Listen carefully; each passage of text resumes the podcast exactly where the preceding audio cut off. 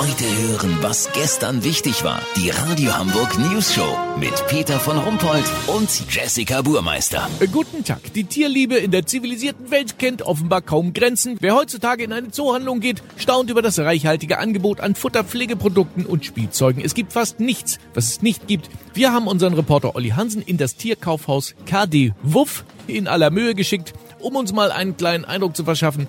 Olli, was gibt es denn da alles für unsere Lieblinge? Kann man schon von einer Vermenschlichung von Tieren sprechen? Naja, eben gerade bin ich an der Zahnpasta für Hunde vorbeigegangen. Das ist schon Wahnsinn.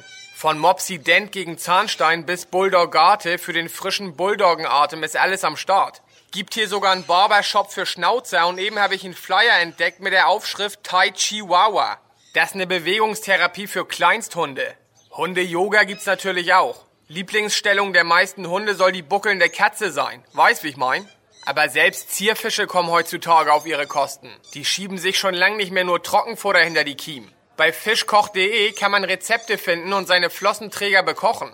Außerdem gibt es hier in der Kosmetikabteilung ohne Ende Schuppenshampoos. So, und was haben wir hier? Das doppelstöckige Nagerhaus für Kleintiere mit Außenterrasse und Hobbykeller. Ja, eine Etage wäre ja auch aus architektonischer Sicht viel zu unspektakulär. Aber kein Fahrstuhl, das ist natürlich schon fast Tierquälerei. Peter, noch eine kleine Anekdote zum Thema Vermenschlichung von Tieren. Letztens hatte ich abends etwas lauter Musik gehört. Klingelt plötzlich meine Nachbarin, Frau Fischer, an der Tür und sagt, Herr Hansen, können Sie bitte ein bisschen leiser drehen? Mein Wellensittich meditiert. Weiß, wie ich mein, Peter? Lass so machen, ich komm gleich an den Reptilien vorbei. Die kleine Schildkröte von meinem Neffen wünscht sich eine Panzerabwehrrakete.